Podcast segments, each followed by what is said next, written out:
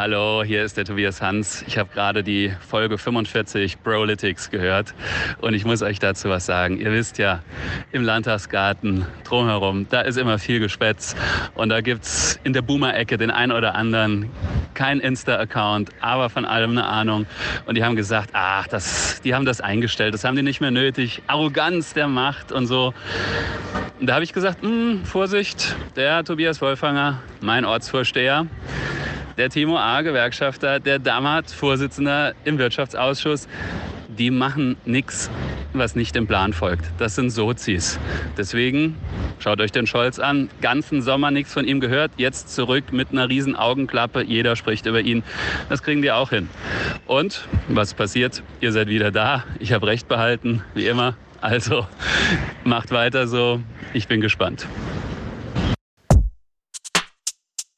Politik mit Timo und Damhardt.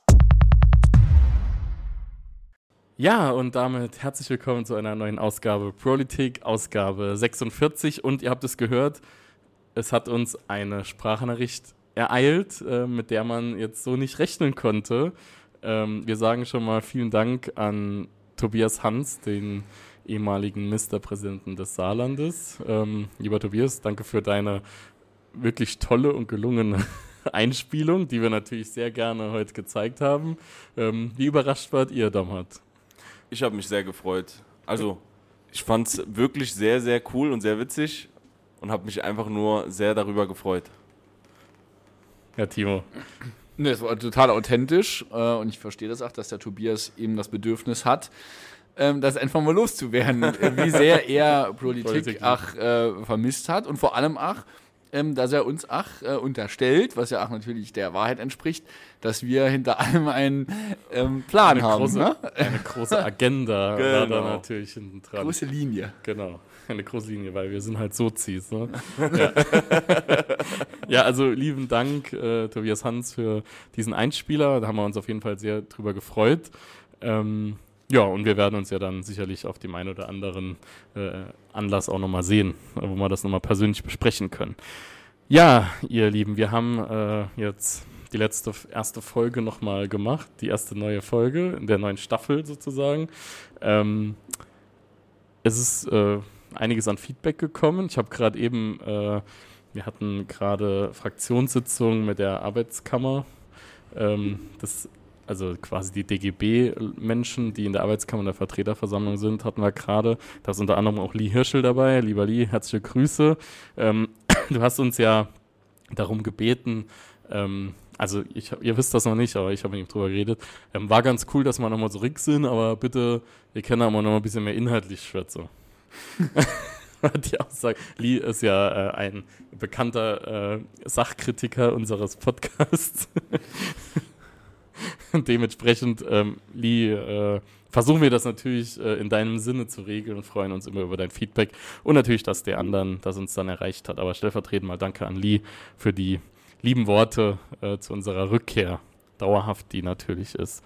Fabienne war übrigens äh, nicht so amüsiert, dass wir sie gesondert gebracht haben. Wer hätte das gesagt? Aber sie, war, aber sie war auch die einzige, war auch die einzige, die jetzt hier nicht voll äh, ne, volles Lobes war. Und da hat man schon einen besonderen Spot bei uns auch. Weil wir auch mit Kritik umgehen können, ne? ja. Genau, deshalb sitzen wir auch heute hier an einem Montag und nehmen Politik auf, weil wir natürlich gesagt haben, wir werden regelmäßig erscheinen und das auch so machen. Ja, ähm, wie es sich gehört, ähm, jetzt haben wir ja keinen großen Rückblick, sondern nur eine Woche mal im Rückblick. Äh, Timo, vielleicht erstmal die Frage an dich, was ist denn so die letzten Tage passiert, politisch, gewerkschaftspolitisch, was für die Menschen da draußen interessant sein könnte? Naja, ich hatte ja das letzte Mal äh, von euch kurz die Kritik geerntet, weil ich äh, so aus der Übung war und irgendwie alle Termine vorgelesen habe. Ich will mich auf einige wenige äh, beziehen. Also ich glaube, ein Thema, was uns äh, auf jeden Fall beschäftigt dieser Tage, aber auch schon vor den Ferien, ist das Thema Industriestrompreis. Äh, wir erleben ja jetzt gerade ähm, in den letzten Monaten, dass die Preise echt in die Decke schießen und die Menschen, die quasi jetzt im Moment auch am Ende als äh, Endverbraucher natürlich davon auch massiv betroffen sind, machen sich natürlich wahnsinnig viele Sorgen. Und Äh, jetzt hat natürlich auch, ich sag mal, die Anhebung des Bürgergeldes nochmal für Furore gesorgt. Äh, nicht nur, weil man das Bürgergeld äh, angehoben hat, das ist mit Sicherheit der richtige Weg. Äh, allerdings, weil das äh, nicht im Verhältnis oder in derselben Re Relation zum Mindestlohn und der Erhöhung steht. Deshalb ist der Mindestlohn auch nochmal in, äh, in der Kritik aktuell und vor allem auch die Mindestlohnkommission. Und parallel äh, müssen wir eben eine Lösung auf diese Preise finden. Und äh, da gibt's jetzt eben auch die Debatte, dass wir jetzt ganz viel Geld auch im Saarland in äh, die Transformation und perspektivisch die grüne Industrie investieren. Das wird aber am Ende nur gelingen, wenn wir dann eben auch die Industrie in den nächsten Monaten, Jahren wettbewerbsfähig halten können. Deshalb ist das Thema Industriestrompreis ein ganz entscheidender. Und da gibt es zwei, drei Instrumente, die diskutiert werden. Einmal, wie kann man langfristig einen Transformationsstrompreis einführen und vor allem kurzfristig, damit die Unternehmen jetzt eben auch diese Investitionen tätigen können in die grüne ähm, Industrie, in diesen Übergang äh, ist natürlich der Brückenstrompreis. Und da gibt es jetzt eine breite Allianz zwischen Gewerkschaften, äh, Verbänden, äh, die jetzt dafür werben. Es gibt jetzt erste Initiativen der äh, Bundestagsfraktion der SPD, der Kanzler ähm, ja, tut sich noch schwer bei dem Jahr. Ähm, ich kann aber auch total verstehen, das muss man jetzt hier an der Stelle auch mal sagen, dass viele Bürgerinnen und Bürger das da draußen überhaupt nicht mehr nachvollziehen können. Ne? Wird jetzt nochmal die Industrie subventioniert? Warum ist das so? Warum macht man das nicht? Gerade eben nochmal ein äh, gutes Gespräch auch mit Lisette, äh, höre ich ähm, von Verdi, die Liebe das, Grüße, Lisette. genau, liebe Grüße, die das auch nochmal angesprochen hat. Ja, gibt man das jetzt nochmal den Konzernen? Was ist denn mit den Krankenhäusern, mit den Bildungseinrichtungen? Das muss man alles immer miteinander austarieren, aber am Ende, und das ist ja auch unser äh, im Saarland die, die große Aufgabe, brauchen wir Industrie als Grundstock, damit überhaupt eben auch über Steuereinnahmen am Ende sowohl die Kommune, aber auch die öffentliche Daseinsversorge am Ende auch funktionieren kann. Und, das darf man nicht vergessen, das ist ganz entscheidend, wir haben uns dazu entschieden, ähm, das Thema Klimaschutz ernst zu nehmen. Und deshalb muss man eben parallel auch in erneuerbare Energien investieren. Da wird uns äh, in diesem Jahr auch noch im Saarland einiges begegnen. Aber das ist auf jeden Fall ein Thema, was die Menschen beschäftigt. Ja, also das Thema Bürgergeld, die zu geringe Anhö äh, Anhebung des Mindestlohns, äh, die Frage der Energie und dann logischerweise auch im wirtschaftlichen Bereich, wie können wir das mit der Industrie äh, mit dem Industriestrompreis äh, machen. Und wir hatten das hier an anderer Stelle, da bin ich auch jetzt ruhig, schon mal gesagt, äh, das ist ja auch eine Frage, wie sich allgemein dieser Energiemarkt zusammensetzt, äh, mit Merit Order und vielen anderen. Äh, und da muss man einfach grundlegend drüber nachdenken, ob das das richtige Konzept ist. Der DGB hat da auch einen Vorschlag für ein neues Energiemarktdesign äh, entwickelt. Da muss man sich perspektivisch damit auseinandersetzen. ist natürlich vollkommen richtig, was äh, Timo äh, gesagt hat und vor allem die äh, Komplexität der verschiedenen Themen und die Emotionalität der Themen. Weil das ja wirklich etwas ist, das jeden betrifft. Die äh, hohen Energiekosten, die Inflation und das alles zusammen mit ähm, der Steigerung des Bürgergeldes lässt einen natürlich dazu äh, eingehen, dass man sich irgendwie ungerecht behandelt fühlt. So, das ist ja das, was bei den Leuten am Ende ankommt. Und ich glaube, dann muss man verstehen, dass das Bürgergeld als solches ja nicht einfach eine Erhöhung war, die deutlich unterhalb der Inflation war, als wir es eingeführt haben, sondern dass das ein Systemwechsel sein sollte. Nämlich, dass diejenigen, die langzeitarbeitslos sind, äh, die Möglichkeit bekommen, sich zu qualifizieren mit Anreizen und wieder für den Arbeitsmarkt ähm, zur Verfügung stehen. Weil überall dort, wo ich hingehe, wo ich mit Unternehmensleitungen, mit äh, Arbeitnehmervertretungen rede, dann ist eigentlich immer das größte Thema Fachkräftemangel. Und wenn man dort gegenüberstellt, dass zwei Drittel der Langzeitarbeitslosen keine Ausbildung gemacht haben, dann sind das inländische Potenziale, die wir nicht heben. Und das ist, glaube ich, ganz wichtig, dass man versteht, dass es beim Bürgergeld nicht nur um die damals knapp 50 Euro gegangen ist, äh, die das angehoben hat, sondern dass es darum ging, dass man keinen Vermittlungsvorrang hat. Das heißt, wenn man arbeitslos ist und das eine längere Zeit direkt in den nächsten Job ähm, gepusht wird quasi, wenn man länger wie ein Jahr arbeitslos ist, ähm, unabhängig davon, was für eine Qualifizierung man hat, sondern dass man jetzt schaut, wo man dem Arbeitsmarkt am besten und seinen Interessen am besten helfen kann, sodass man den größten Mehrwert aus der Arbeitskraft einer Person zieht an der Stelle, wo man sie am meisten braucht. Und das ist, glaube ich, das, was, was man grundsätzlich bei der Bürgergelddiskussion selten hört. Und das ist, glaube ich, eigentlich das Wichtigste. Weil man muss ja, also, und das finde ich tatsächlich, nur um den Punkt auch nochmal zu machen, wirklich scheinheilig. Ähm, die CDU hat das äh, propagiert, ähm, Arbeit lohnt sich nicht mehr. Wenn man das sagt, und ich glaube, wir sind uns einig daran, dass Arbeit sich immer lohnen muss und es immer einen Unterschied machen muss, ob man äh, früh aufsteht und äh, hart schuftet. Ähm, das muss immer einen Unterschied dazu machen, wie wenn man nicht arbeitet. Aber wenn man als CDU propagiert, Arbeit muss sich lohnen und es wird sich nicht mehr lohnen und gleichzeitig bei der Erhöhung des Mindestlohnes sich enthält, dann hat das nichts mit Haltung für Beschäftigte zu tun. Und das ist, glaube ich, ein wichtiger Punkt, der wirklich für mich jetzt zufrieden ähm, wirkt. Ja, also ich habe das jetzt, ähm, ich war jetzt die letzten Tage länger im Auto unterwegs, habe einige ähm, interessante Podcasts äh, auch nochmal dazu gehört mit Meinungen. Ich kann euch jetzt allen mal nur die letzten zwei, drei Folgen Lage der Nation ans Herz legen, wer sich ja auch politisch informieren will, ganz sachlich und später dann eingeordnet, dem kann ich diesen Podcast wirklich nur empfehlen. Da ging es auch genau darum und eben auch um das Spiel zwischen Bürgergeld, Mindestlohn, aber auch jetzt Kindergrundsicherung ist ja auch ein großes Thema, das jetzt gerade äh, gekommen ist mit viel weniger Volumen, als es vorher äh, gedacht war oder sinnvoll ist, sondern im Endeffekt ist das neue Volumen dafür da, um die Kindergrundsicherung äh, neu zu gestalten, äh, beziehungsweise um, um einfacher an die Leistungen zu kommen, aber keine echte Leistungserhöhung in dem Bereich. Das ist das, was aktuell zumindest mal ähm, so gesehen wird, ist natürlich noch in der weiteren äh, Ausformung das Gesetz, aber man muss sich das Ganze auch wirklich anschauen. Was mich so erschreckt im Moment, ist dieses Ausspielen, ja. Ähm, mir rede hier von Bürgergeld von 562 Euro, glaube ich jetzt, ähm, das erhöht wurde auf einen Betrag, der wirklich nicht hoch ist. Ähm, und natürlich ist der Unterschied äh, kann man jetzt noch drüber streiten, wie groß der ist, aber es ist ja auch so, dass auch äh, Niedrigverdiener ähm, die Möglichkeit haben, sonstige Leistungen zu beziehen. Das wird dann immer nicht in der Berechnung, die ein Jens Spahn zum Beispiel aufgemacht genau. hat, ähm, das wird dann gar nicht da einbezogen, sondern da, wird, da werden einfach bei den arbeitenden Leuten, werden die ganzen Zusatzleistungen, die man bekommt und bekommen kann, werden einfach weggelassen und bei Bürgergeldbeziehern wird alles irgendwie aufaddiert und dann auf einmal äh, gibt es einen kleinen Unterschied nur noch, aber der Unterschied ist eigentlich doch größer. Ich glaube, das ist auch wichtig. Wir sind mittlerweile von einer Informationskultur zu einer Fake News-Kultur gelangt und das hat eben auch schon Einzug in die demokratischen Parteien. Das ist die FDP mit dem Heizungsgesetz, das ist die CDU mit dem, äh, mit dem, jetzt mit dieser ganzen Geschichte Bürgergeld und so. Ähm, dass das von weit, weiter auch rechts natürlich eh schon immer gemacht wird, ist jetzt keine Überraschung.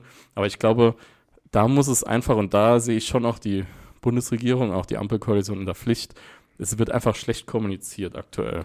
Es wird nicht so richtig dargestellt und ich glaube, das ist ein Riesenproblem ähm, an tausend Baustellen, wo man merkt, die sind nur zerstritten, auch wenn sie sich nachher immer auf was geeinigt haben und die, das Bild bleibt. Und ich glaube, das ist echt ein Problem. Und wenn wir da nicht aufpassen, diese Spaltung der Gesellschaft in der Frage, weil eben die Information nicht richtig kommt, das könnte ein riesiges Problem werden, auch für uns als Arbeitnehmerbewegung beispielsweise. Ja, absolut richtig. Ich finde aber auch, wir können jetzt äh, uns mal vornehmen, zumindest jetzt, wo wir nochmal regelmäßig auch erscheinen, dass wir dieses Thema Arbeitsmarkt und Fachkräfte auch hier nochmal zumindest die Möglichkeit ja. nutzen, da ein bisschen auch was davon zu erzählen, weil äh, das, was ihr gesagt habt, ist natürlich richtig, nur ähm, es wird ja am Ende in der Erzählung dann Schuh draußen, das haben wir auch immer nochmal beim Thema Bürgergeld kommuniziert. Arbeit lohnt sich, ja, äh, lohnt sich immer. Man verdient mehr, wenn man eben Mindestlohn bekommt, als quasi das Bürgergeld, äh, der Bezug. Aber es muss natürlich auch im Verhältnis immer noch mal passen. Äh, und deshalb ist es auch so entscheidend, dass wir die Geschichte richtig erzählen. Die untere Grenze eben auch, damit Menschen in Würde auch vielleicht mal durch verschiedene Bedingungen ihren Job verlieren können und eben nicht ins Bodenlose fallen, gibt es das Bürgergeld.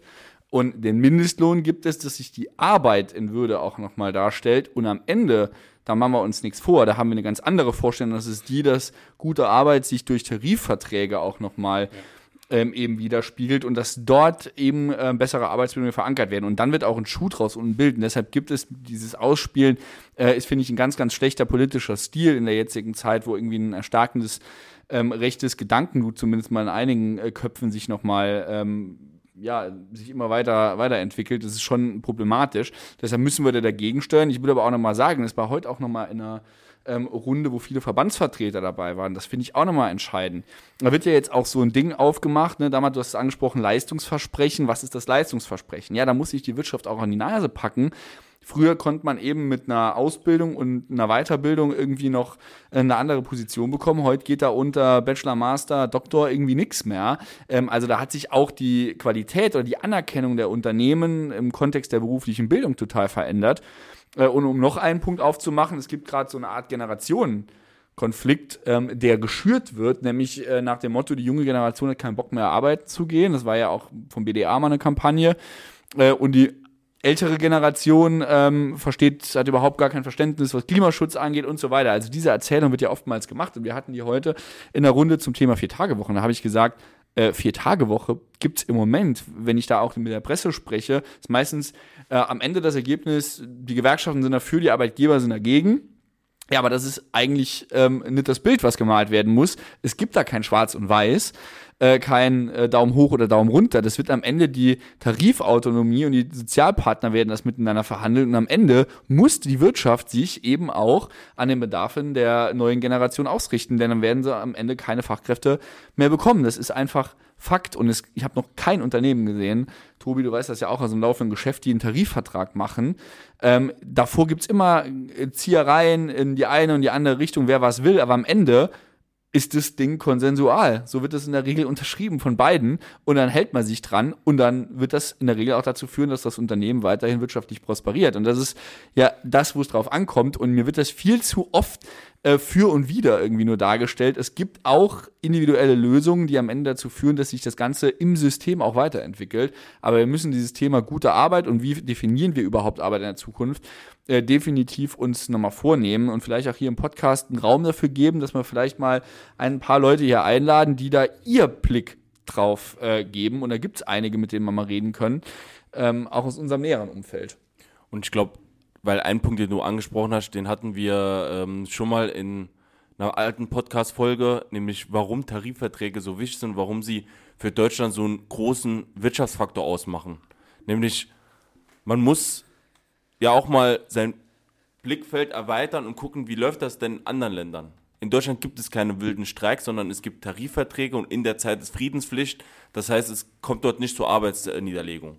Und deshalb gibt es gute Kompromisse, die mein Tarifvertrag packt. Und Timo hat das völlig zu Recht gesagt, da wird keiner äh, gezwungen, einen Tarifvertrag zu unterschreiben, sondern es gibt einen Kompromiss, für den, äh, da sind beide Seiten mit einverstanden, dann wird das unterschrieben, dann gilt das vor Ort. Das ist das, was uns stark macht und uns auch äh, gut macht. Und wenn man, und das ist auch ein Punkt, der mich aufregt, Tobias, du hast es angesprochen, man blickt, also man zwingt diejenigen, denen es aktuell wirklich nicht so gut geht, ähm, weil sie nicht so viel verdienen oder weil sie im äh, Bürgergeldbezug sind, man zwingt die dazu, zur Seite zu gucken und zu unten zu gucken, nach unten zu gucken, statt nach oben zu schauen. Weil am Ende des Tages ist Deutschland immer noch ein sehr, sehr reiches Land, das maximal ungleich verteilt ist. Also der Reichtum. Ja. Und das ist ja, das ist ja die Frage, die, die man am Ende irgendwie beantworten muss.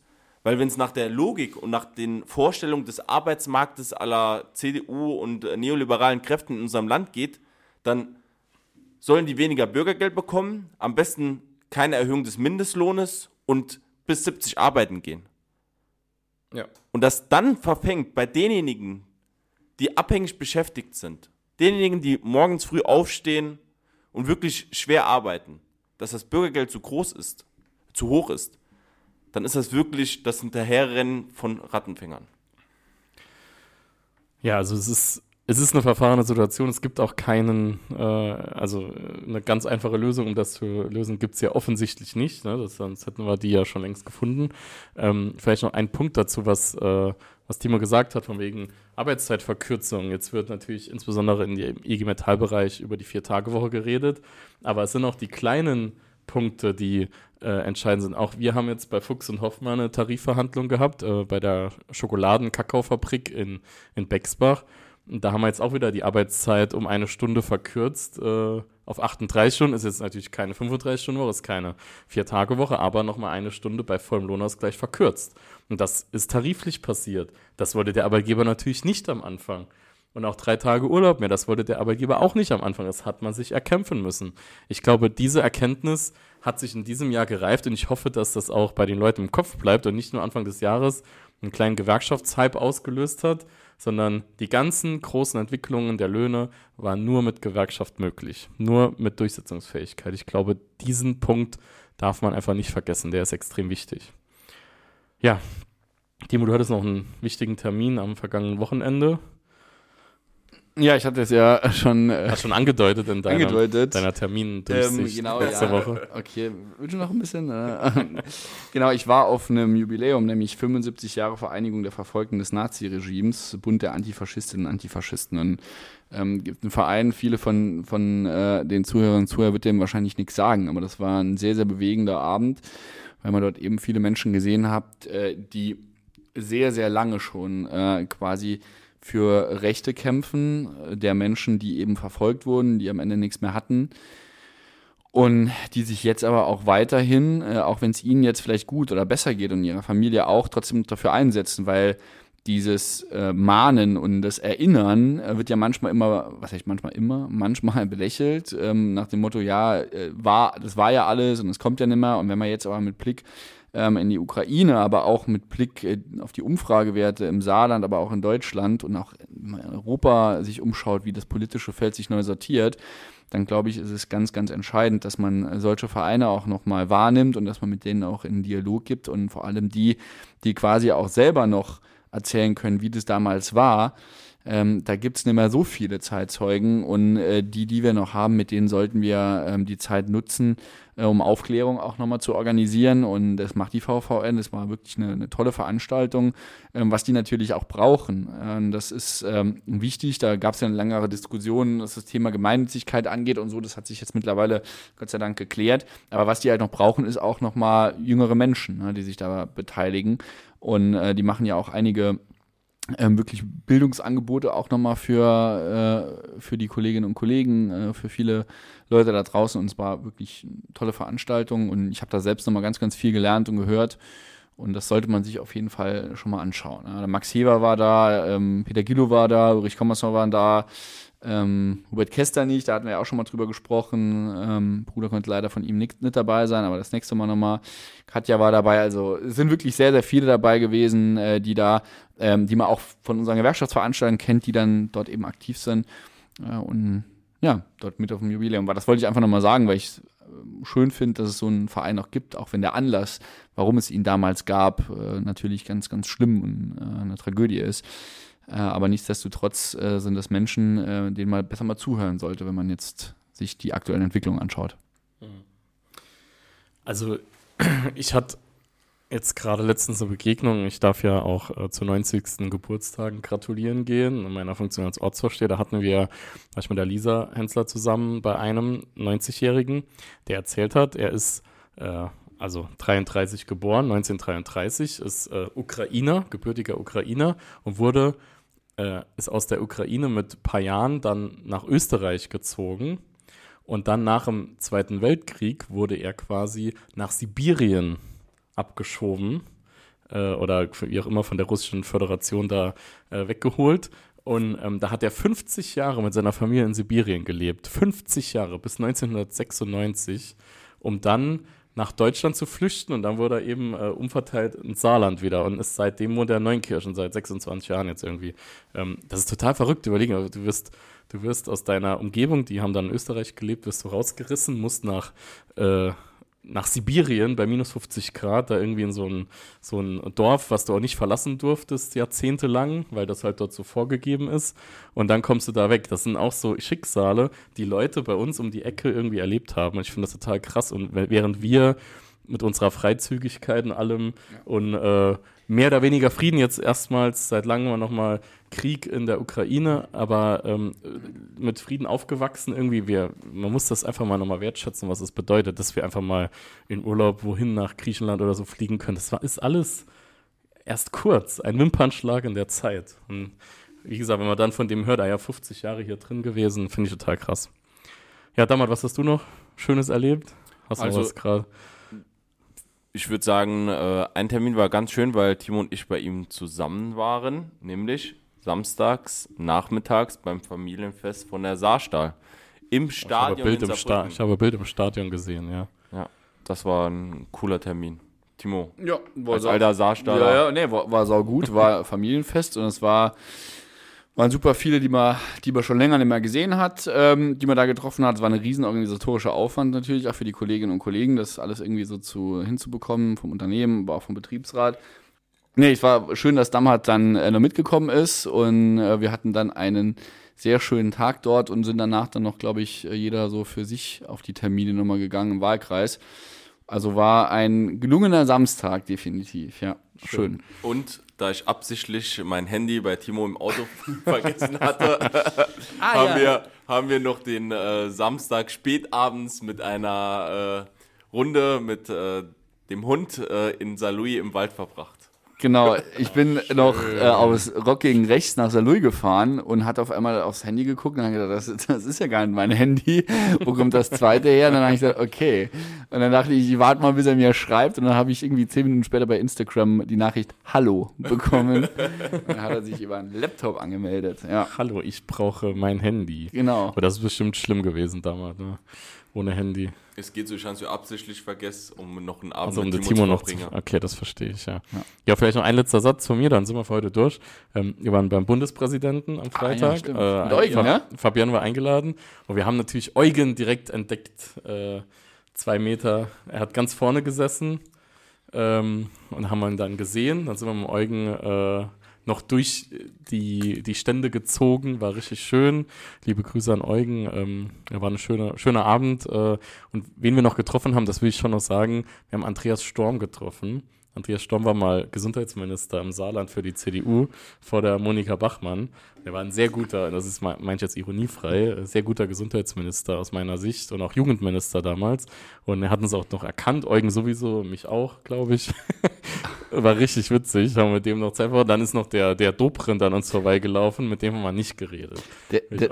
Tobi, der transparente Podcast. Tobi schickt mir, schickt mir ein Bild aus Berlin und dann schreibe ich, liebe Grüße an Eugen. Dann kommt von Tobi, keine Ahnung, ob der da ist. Und dann habe ich geschrieben, Ja, du hast das ich doch sag es dir doch, er ist da. Und dann schreibt Tobi, hab ihn noch nicht gesehen unter den 5000 Leuten. und dann äh, hat er ihn direkt am Anfang gesehen. Ja, Ja, ich habe ihn dann gesehen, äh, nachdem ich nach ihm geschaut habe. Ja. Aber ja, Wo ist Walter? Äh, ja wir, waren noch, wir waren noch gut unterwegs, war, war lustig, ja. Genau. Okay, ja, also wir haben noch Folgetermine. Pro der Woche müssen wir noch Ja. irgendwie. Ja. Ja, wer ist Pro der Woche, Leute? Ja, es kann ja nur einer sein. Ich glaube, der Mann, der uns am Anfang die Sprachnachricht geschickt hat, der ist natürlich Pro der Woche heute. Und sowas von verdient. Und Sowas von verdient. Ja. Lieber Tobias Hans, du bist unser Pro der Woche von Her Prolitex. herzlichen Glückwunsch zu dieser Ehre. Ja, also vielen Dank dafür.